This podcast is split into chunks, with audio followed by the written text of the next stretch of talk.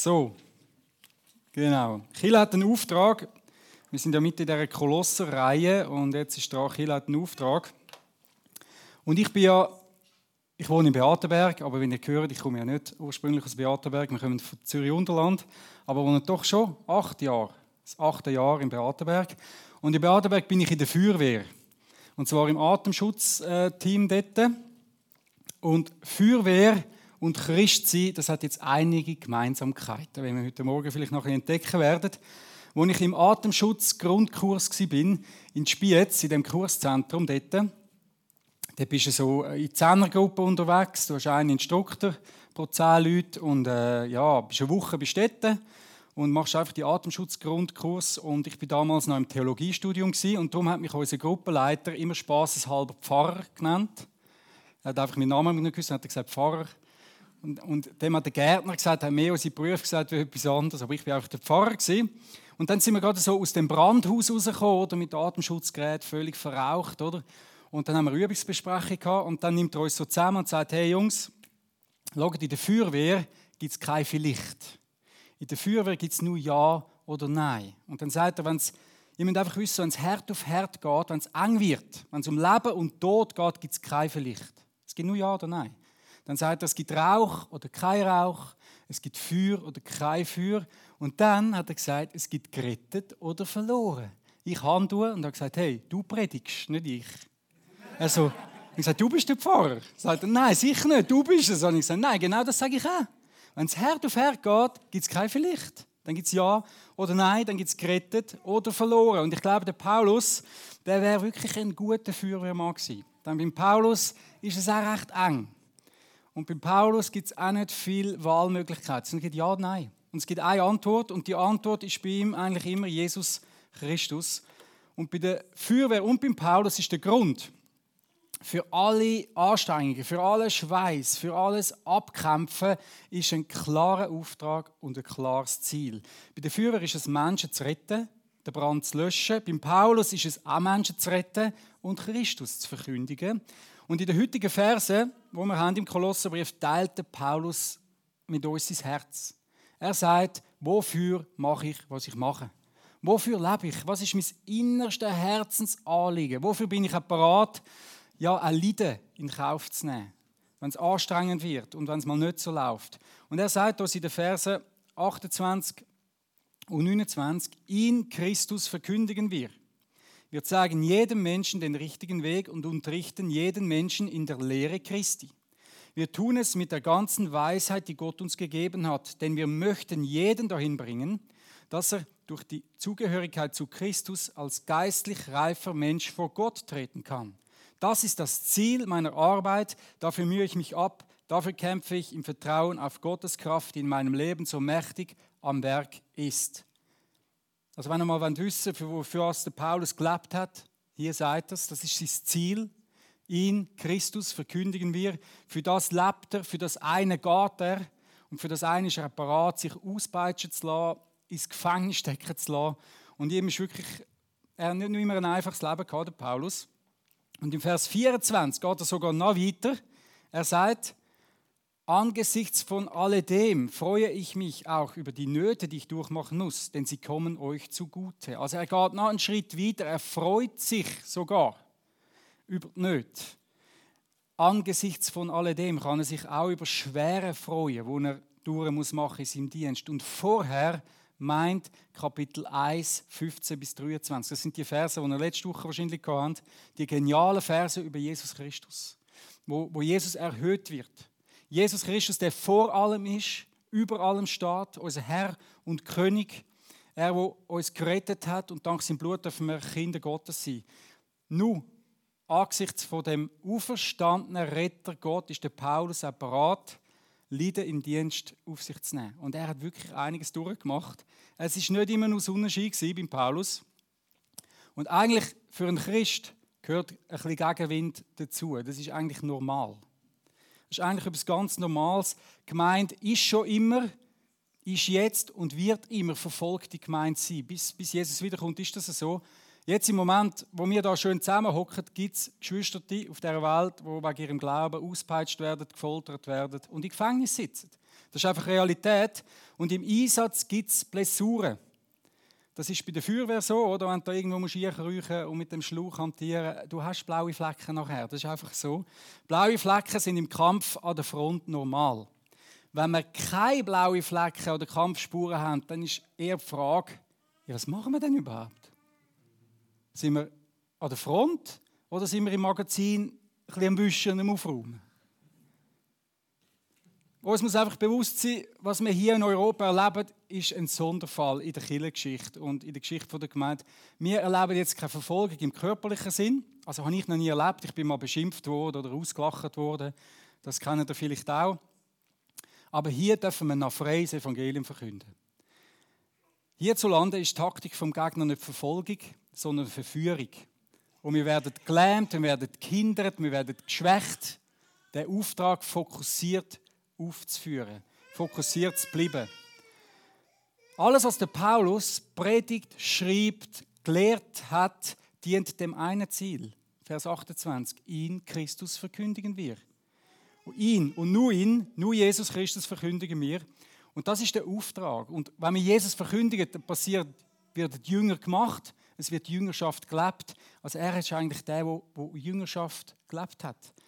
Und das ist nicht nur sein Auftrag, sondern es ist der Auftrag seit jeher. Also Propheten im Alten Testament, was haben sie verkündet? Sie haben den kommenden Messias verkündet.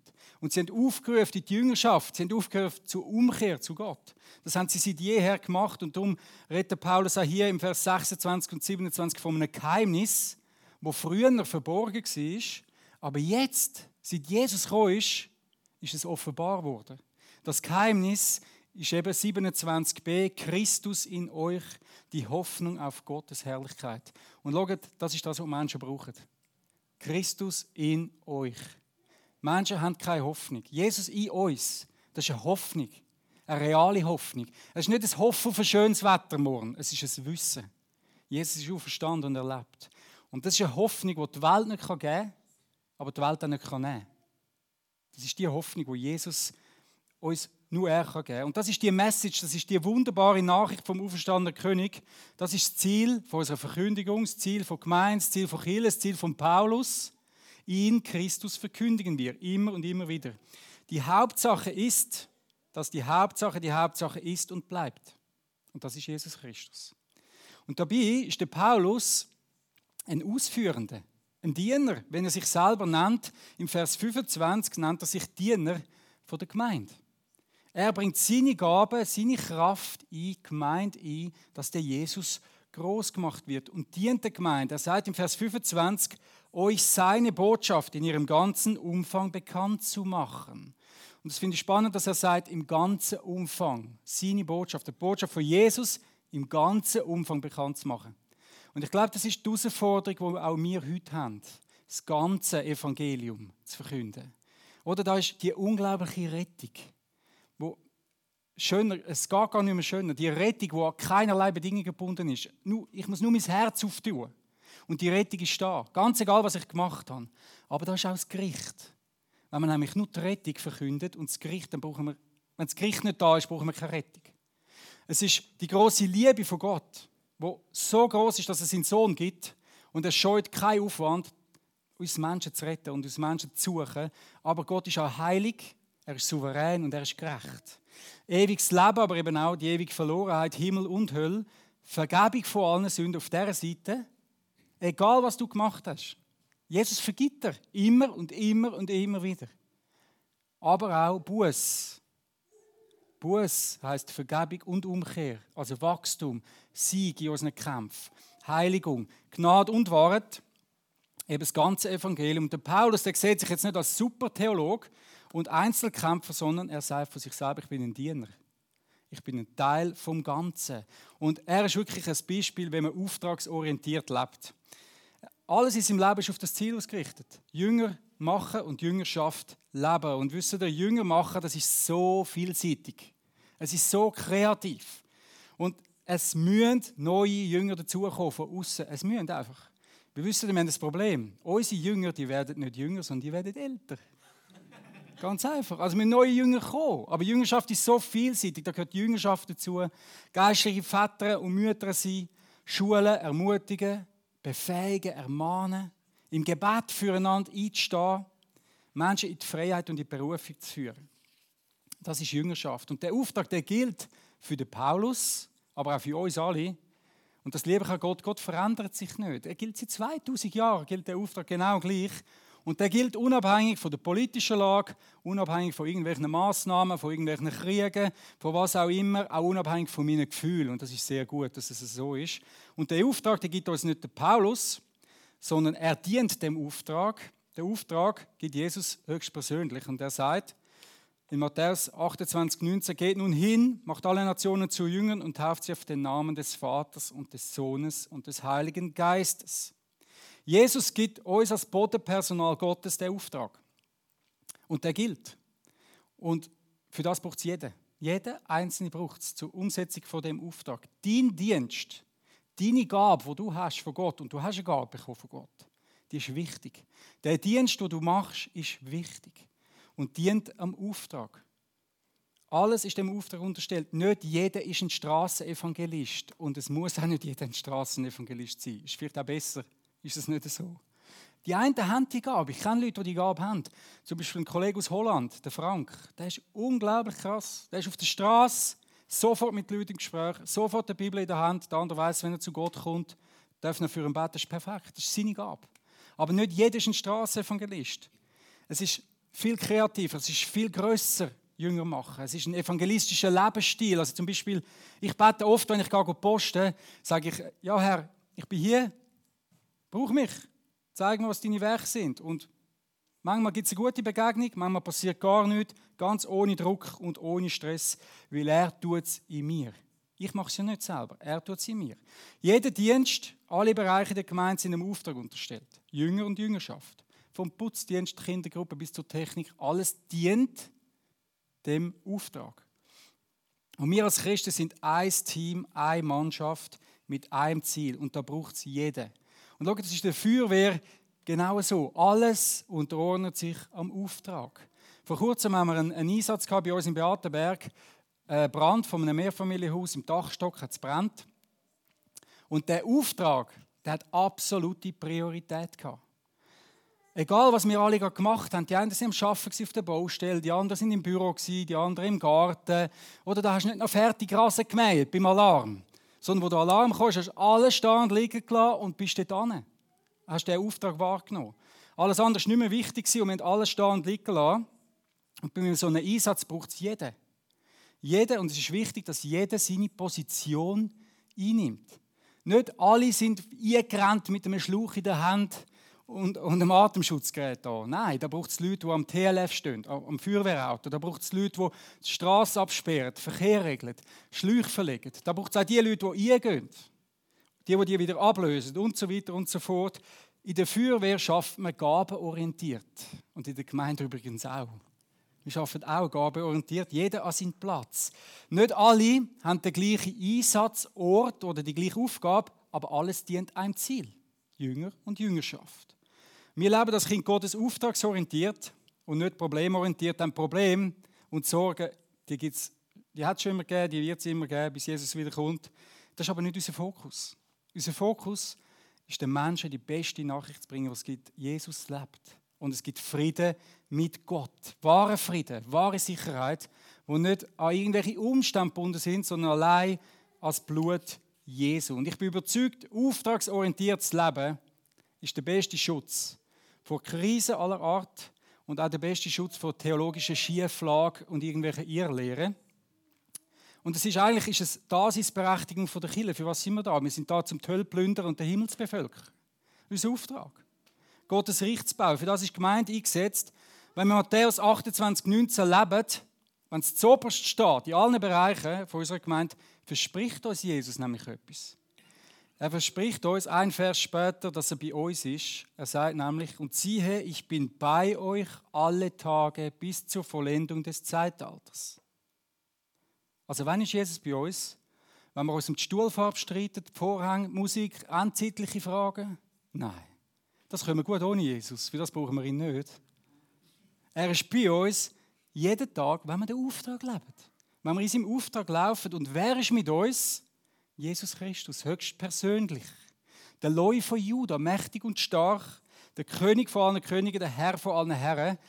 Ein Vers vor unserem Auftrag sagt Jesus von sich selber, mir ist alle Macht gegeben im Himmel und auf Erden. Er sagt, ich habe alle Macht, alle Kraft, alle Power, die es gibt, hier auf der Erde, aber auch in der geistigen, in der unsichtbaren Welt, im Himmel, überall. Es gibt nichts, was mächtiger ist, größer ist wie Jesus Christus.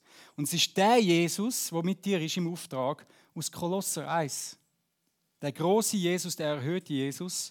Und die Macht und Autorität ist mit uns, wenn wir im Auftrag leben. Dann ist Jesus bei uns.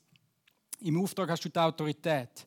Schaut bei uns im Einsatz in, im Beatenberg, wo es brennt hat, ist es so gewesen, sobald wir Feuerwehrklamotten angehabt haben, ich lege jetzt nicht alles an, ich erspare euch jetzt die Zeit, und mir die Hitze. Aber sobald wir Feuerwehruniform angehabt, Feuerwehrklamotten angehabt haben und einen konkreten Auftrag haben, Brand, Mehrfamilienhaus, Dachstock, da haben wir die Autorität und die Vollmacht, in ein fremdes jetzt zu gehen, dort in den Dachstock hoch und dort einfach mal alles auseinanderzunehmen. Unterdach rauszureißen, Ziegel am Boden runterzurühren. Der Estrich, ich bin in dem Estrich gestanden mit dem Strahlrohr, Dort hat es Fotoalbum, Fitnessgerät. Das setzt ist alles komplett unter Wasser. Koffer, alles haben wir unter Wasser gesetzt dort. Feuerwehr haben mir die Autorität gegeben und nur im konkreten Auftrag habe ich die Vollmacht. Im Nachbarhaus oder in Zivil, da kann ich nicht einfach mal mit dem Schlauch hier spazieren in die Stube und sagen Guten Morgen und, und aufmachen. Nein, ich kann das schon machen, aber das gibt große Probleme. Verstehen Sie? Nur im Leben vom Auftrag haben wir die Autorität. Das ist in der Feuerwehr auch so. Wenn im Reich Gottes, dann haben wir Vollmacht und Gottes Autorität ist da. Und es ist nicht unsere Kraft, die Jünger machen kann. Es ist unmöglich. Wir können aus uns nicht Jünger machen. Überall, wo wir selber anfangen, umzuschrauben, beschleunigen, umzudrucksen, das wird eh nichts. Das sind, da vertreiben wir die Leute höchstens. Das wird eh nicht. Aber er ist ja da mit seiner Kraft und die ist unendlich groß. Der Paulus sagt es auch im Vers 29, Kolosser 1, 29, wo er sagt, im Vertrauen auf Gottes Kraft, die in meinem Leben so mächtig am Werk ist. Aus Gottes Kraft macht es der Paulus, nicht allein. Und viel zu oft versuchen wir es doch aus uns raus. Also ich kenne das sehr gut aus mir raus und dann verzweifle ich wieder, wenn nichts geworden ist und der immer noch nicht im Alpha-Life-Kurs ist oder was auch immer. Und, und es wird nicht funktionieren. Schaut, niemand von meinen Kollegen ist im Einsatz auf die Idee gekommen, das Feuer zu löschen. Es ist niemand anzurennen mit seinem eigenen Spritzkännchen. Und er hat gesagt, yes, ich habe Wasser, komm, ich lösche. Wisst ihr, dass Spritzkännchen so herzig auch ist, das wäre zusammengeschmoren, bis es überhaupt in der Nähe vom Brandherd war. Hättest du einen Klumpen Plastik in der Hand gehabt, hättest du es auch nicht löschen Niemand ist auf die Idee gekommen. Das ist absolut gefährlich und völlig, völliger Blödsinn. Aber so ist es doch, wenn wir versuchen, aus unserer Kraft Jünger zu machen. Dann gehen wir an und nehmen uns ein Spritzkännchen und wenn es kein Wasser mit ihnen hat, sind wir verzweifelt, weil es nicht funktioniert. Darum, es, es funktioniert nicht aus unserer Kraft. Und niemand von meinen Feuerwehrkollegen ist in Einsatz gegangen mit Flipflops und T-Shirt. Nicht einer.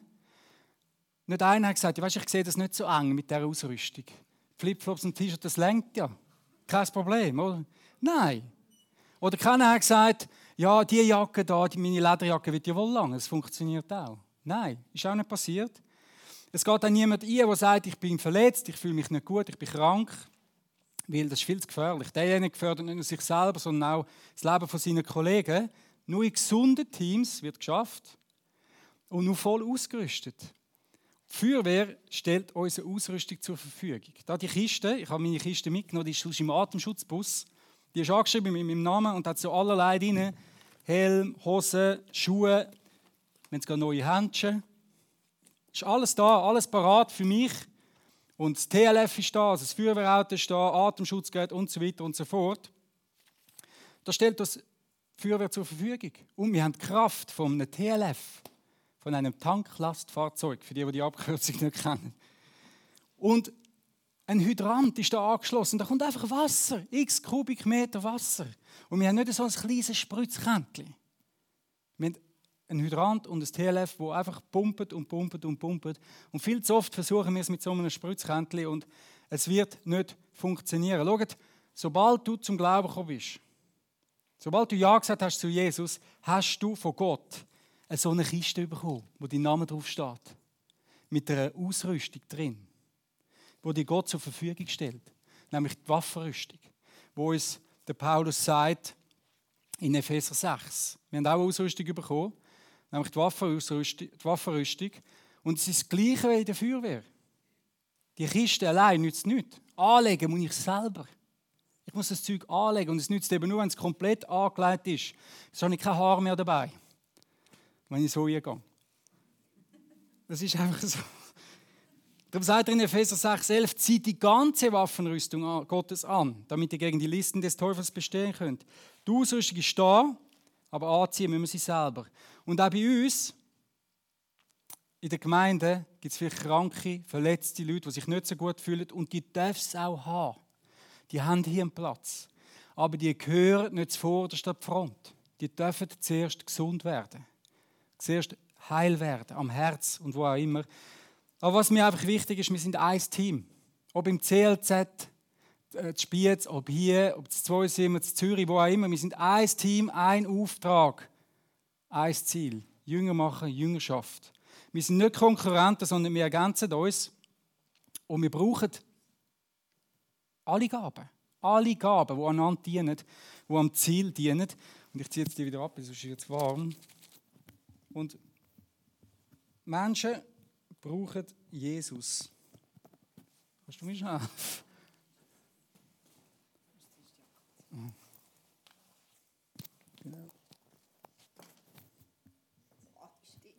Das stimmt, ja, die ist auch. Komm jetzt, die ist frisch gewaschen. Aber die, die in der Führer sind, wir haben so einen blöden Helmfunk. Kennt ihr das auch? Wir haben so ein Kabel hier und das verheddert sich immer irgendwo. Das ist gleich wie mit dem. Ja, ich glaube, es ist gut. Also, wir sind Teil vom Ganzen. Wir dienen alle einander. Und alle dienen dem Auftrag. Und wisst ihr, die Menschen brauchen Jesus. Menschen um uns herum, sie brauchen Jesus. Sie haben keine Hoffnung. Ohne Jesus hast du keine Hoffnung. Kein Fundament. Sie brauchen den Christus in euch, die Hoffnung auf Gottes Herrlichkeit. Und wir lassen uns so schnell täuschen von einer Fassade, von einem Bild, wo uns suggeriert wird, wenn wir Menschen sehen. Und hinter dieser Fassade ist schon lange vollbrannt. Aber vorne sieht es noch schön aus, aber hinten ist schon lange alles am Brennen. Wir lassen uns täuschen von unseren Augen, doch Gott kennt die Herzen der Menschen. Er sieht die Worte. Und wir Menschen haben so oft Masken an, wirklich, wir haben so viele Masken an. Und etwas, was ich liebe bei Gott, ich kann und ich muss Gott nicht vorspielen. Ich bin vor ihm wie ein offenes Buch. Er kennt sowieso mein Herz und er kennt dein Herz und er interessiert sich dafür. Und Menschen um uns herum, die zeigen uns oftmals, dass sie, was sie wollen sein, aber nicht das, was sie wirklich sind. Und um das jetzt ein bisschen zu untermauern, machen wir einen kleinen Versuch. Keine Angst, ihr müsst nichts Großartiges machen oder so. Aber ich werde euch ein paar Namen vorlesen, Bilder zeigen. Und eure Aufgabe ist nur, überlegt euch, wenn ihr die Menschen seht, was ist euer erster Eindruck? Was sagt euch ein Auge, wenn ihr die Menschen seht? Ihr müsst das nicht laut machen, einfach für euch leislich mal überlegen. Parat, he? Also. Sascha Lewandowski, Fußballtrainer Bayern Leverkusen. Dann haben wir einen Teenie-Star, Jonathan Brandis. Dann haben wir Kurt Cobain, Frontmann von Nirvana, es geht ziemlich schnell. He? Dann haben wir den Tony Scott, der hat Regie gemacht im Film Top Gun. Lucy Gordon, die Schauspielerin im Film Spider-Man. Jennifer Nitsch ist auch eine Schauspielerin. Robin Williams, Schauspieler, Komiker. Simon Bettel ist eine Sängerin. Lorraine Scott ist eine Modedesignerin. Robert Enke ist ein deutscher Fußball-Goalie. Der Lee Thompson Young ist ein Schauspieler. Der Michael Hutchins ist ein Frontmann der Band Inexcess, Musiker. Julia Pieper ist eine super Biathletin, Biathlet-Hoffnung. Marco Pantani, Radrennprofi, Tour de France Sieger. Claudia Heil ist Judoka, Olympia-Silbermedaillengewinnerin. Der Jared Peterson ist ein Freestyle-Skifahrer, Weltcup-Sieger. Das Foto ist nicht auf dem Kopf, aber wir sind dann gestartet. Manche von euch können auch so Skifahren. Der George Michael, Sänger und Komponist. Und dann haben wir noch den Avicii, Musiker und Star-DJ. Also wisst ihr, wenn ich die Leute so sehe, mein Auge sagt, wow, das sind alles erfolgreiche Leute. die stehen doch zoberst auf der Pyramide. Die haben es geschafft. Die haben ein Leben, das sich lohnt. Die haben ein Leben, die haben eigentlich alles, oder, was man sich wünschen kann. Die sind angekommen. Und ich verwünsche mich ab und zu, wenn ich so Leute sehe, wenn ich denke, der Beste sein, etwas, oder Olympiasieger sein oder so etwas, Schwingerkönig, was auch immer, wäre doch schon cool. Weil dann hast du es geschafft, dann bist du angekommen. Aber wisst ihr was? Ist das die Wahrheit? Ist das die Realität? Sehe ich, sehe ich die Wahrheit? Wie sieht es hinter der glänzenden Fassade aus? Die Menschen, die ich euch zeige, die haben alle eine Gemeinsamkeit. Und zwar, ihre Taschen sind alle voll.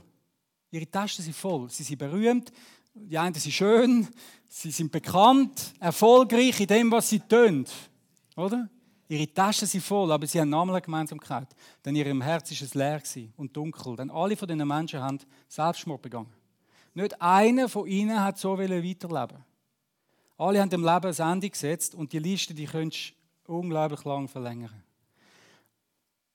Ihr Herz ist leer und krank. Ihrem Herz ist dunkel Und ich glaube, das Bild hier zeigt viel besser, was in den Herzen von diesen Menschen ausgesehen hat. Nicht frei, gefangen in Frage, in Angst, im Leistungsdruck.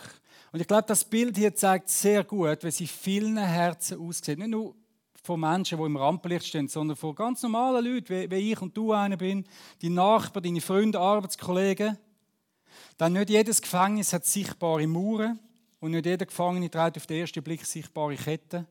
Aber sie Ketten und es sind Mauern, die da sind und sie lasten auf dem Herz. Und wir lassen uns so schnell täuschen von einer Fassade, wo nichts mit der Realität zu tun hat. Hauptsache die Fassade stimmt. Nach außen muss es aussehen, als wäre alles in Ordnung. Das ist ein beliebtes Familienmotto übrigens. Und ich habe hier eine Zeichnung mitgebracht. Ich habe zehn Jahre lang in der Stadt Zürich Elektrosicherheitskontrolle gemacht. Und wisst ihr, ein Nebeneffekt von dem Job ist, du kommst in so viele Häuser und dann kommst du in jede Wohnung und in jedes Zimmer, weil du musst jede Steckdose messen. Und ihr glaubt nicht, was man alles antrifft. Hinter schön weiß polierten Wohnungstüren. Was man dort alles für Elend sieht. Nicht von den Menschen. Die sind nicht immer so offensichtlich, ja. Besonders hier in unserer Schweiz. Wir leben im materiellen Überfluss. Uns geht es allen so gut. Ich sage immer, wir hocken zoberst auf dem Praline und knabbern am Zuckerguss. Wir haben alles materiell. Wir haben alles. Aber wir sind oft so arm. Die Selbstmordrate in der Schweiz ist relativ hoch. Scheidungsrate liegt knapp unter 50 Prozent. Familien zerbrechen jeden Tag. Jeden Tag. Und Therapiezentren für psychische Erkrankungen, die sind voll. Versuch mal einen Platz zu finden, die sind einfach voll. Unsere Taschen sind voll, durch die Herzen sind leer. Und wir probieren alles, um die Leere zu füllen oder zu betäuben. Doch das Einzige, was füllt, ist Christus in euch. Die Hoffnung auf Gottes Herrlichkeit. Und die Herzen der Menschen sind voll von Narben, Verletzungen, Enttäuschungen. Sehnsucht nach Leben. Und die Zellen, die sind so unterschiedlich. Zellen in Selbstzweifel, das ist ein berühmtes Gefängnis. Ich genüge nicht. Ich genüge nicht. Ich bin nicht schön genug. Einsamkeit.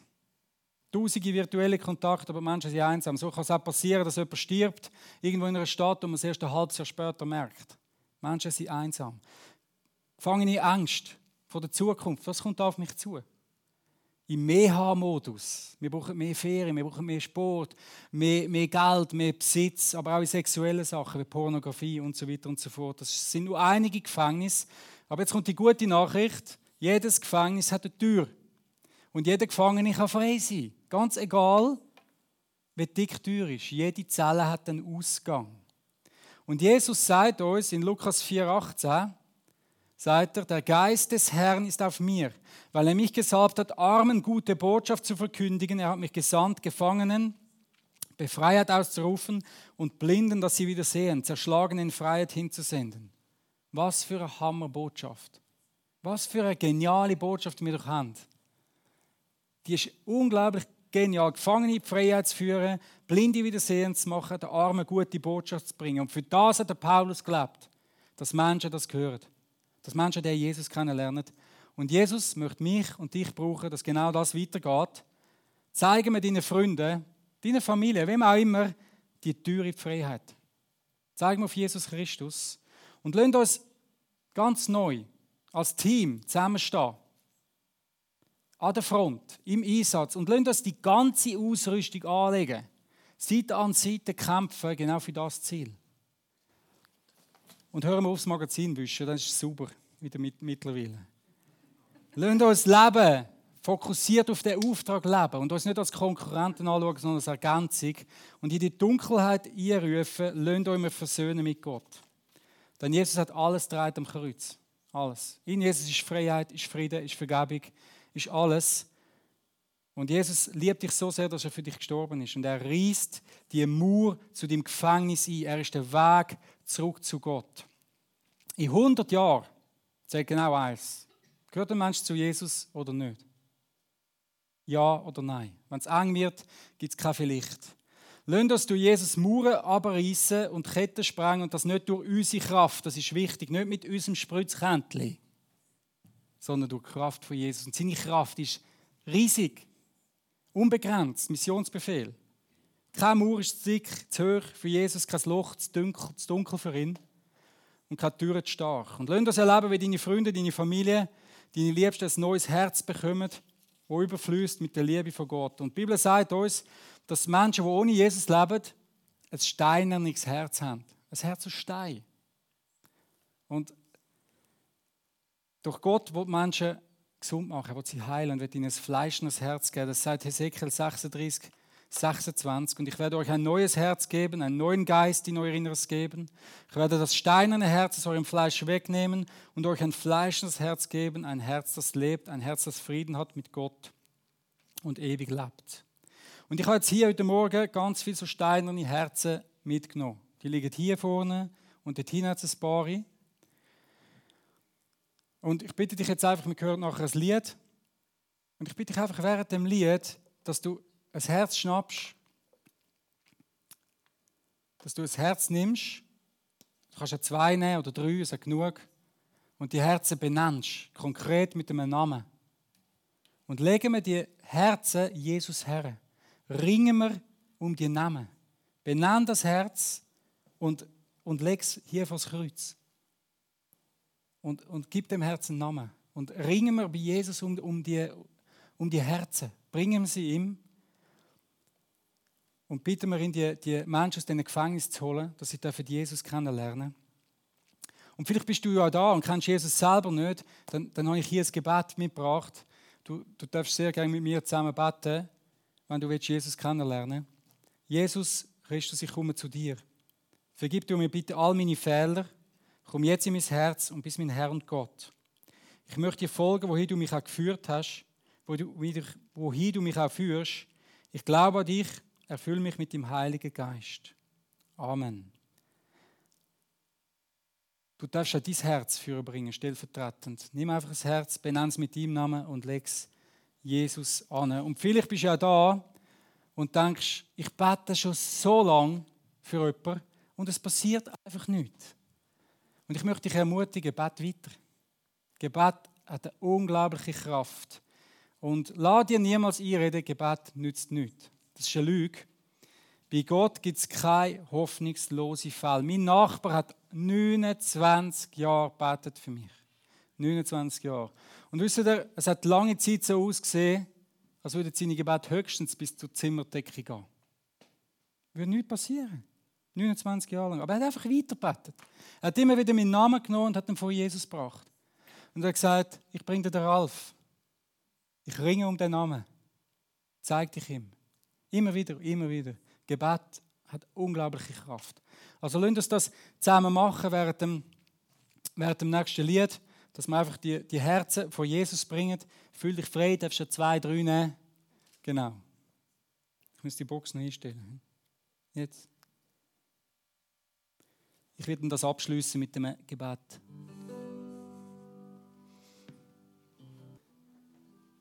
Ja, Jesus, Vater im Himmel, ich danke dir, dass du gekommen bist, zu suchen und zu retten, was verloren ist.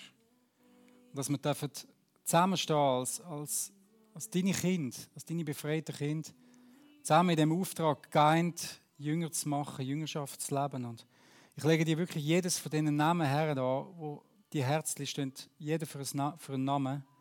Und ich bitte dich, Jesus, befreie die Menschen aus ihren Gefängnissen her. Zeig dich ihnen Und ich spreche diesen Menschen Glauben zu und ich breche im Namen Jesus alles, was hindert, dass die, dass die Menschen können glauben Herr. Ich mache das Herz auf in deinem Namen, dass da wirklich dein Licht und deine Heil, dein Heil darf scheinen und darf kommen und die Menschen dürfen gesund werden und die Hoffnung dürfen überkommen. Jesus in uns. Es gibt nichts Schöneres, Herr. Und ich danke dir, dass du es wirst tun und dass wir dürfen ringen um die Leute. Und schenke auch in den nächsten Wochen eine Begegnung mit diesen Menschen und gute Gespräche und Gebet. Und lass uns das einfach mitnehmen, Herr. Wir sind geeint in dir, im Auftrag. Und du bist unser Herr und König und es geht um dich, Jesus. Danke, Vater. Amen.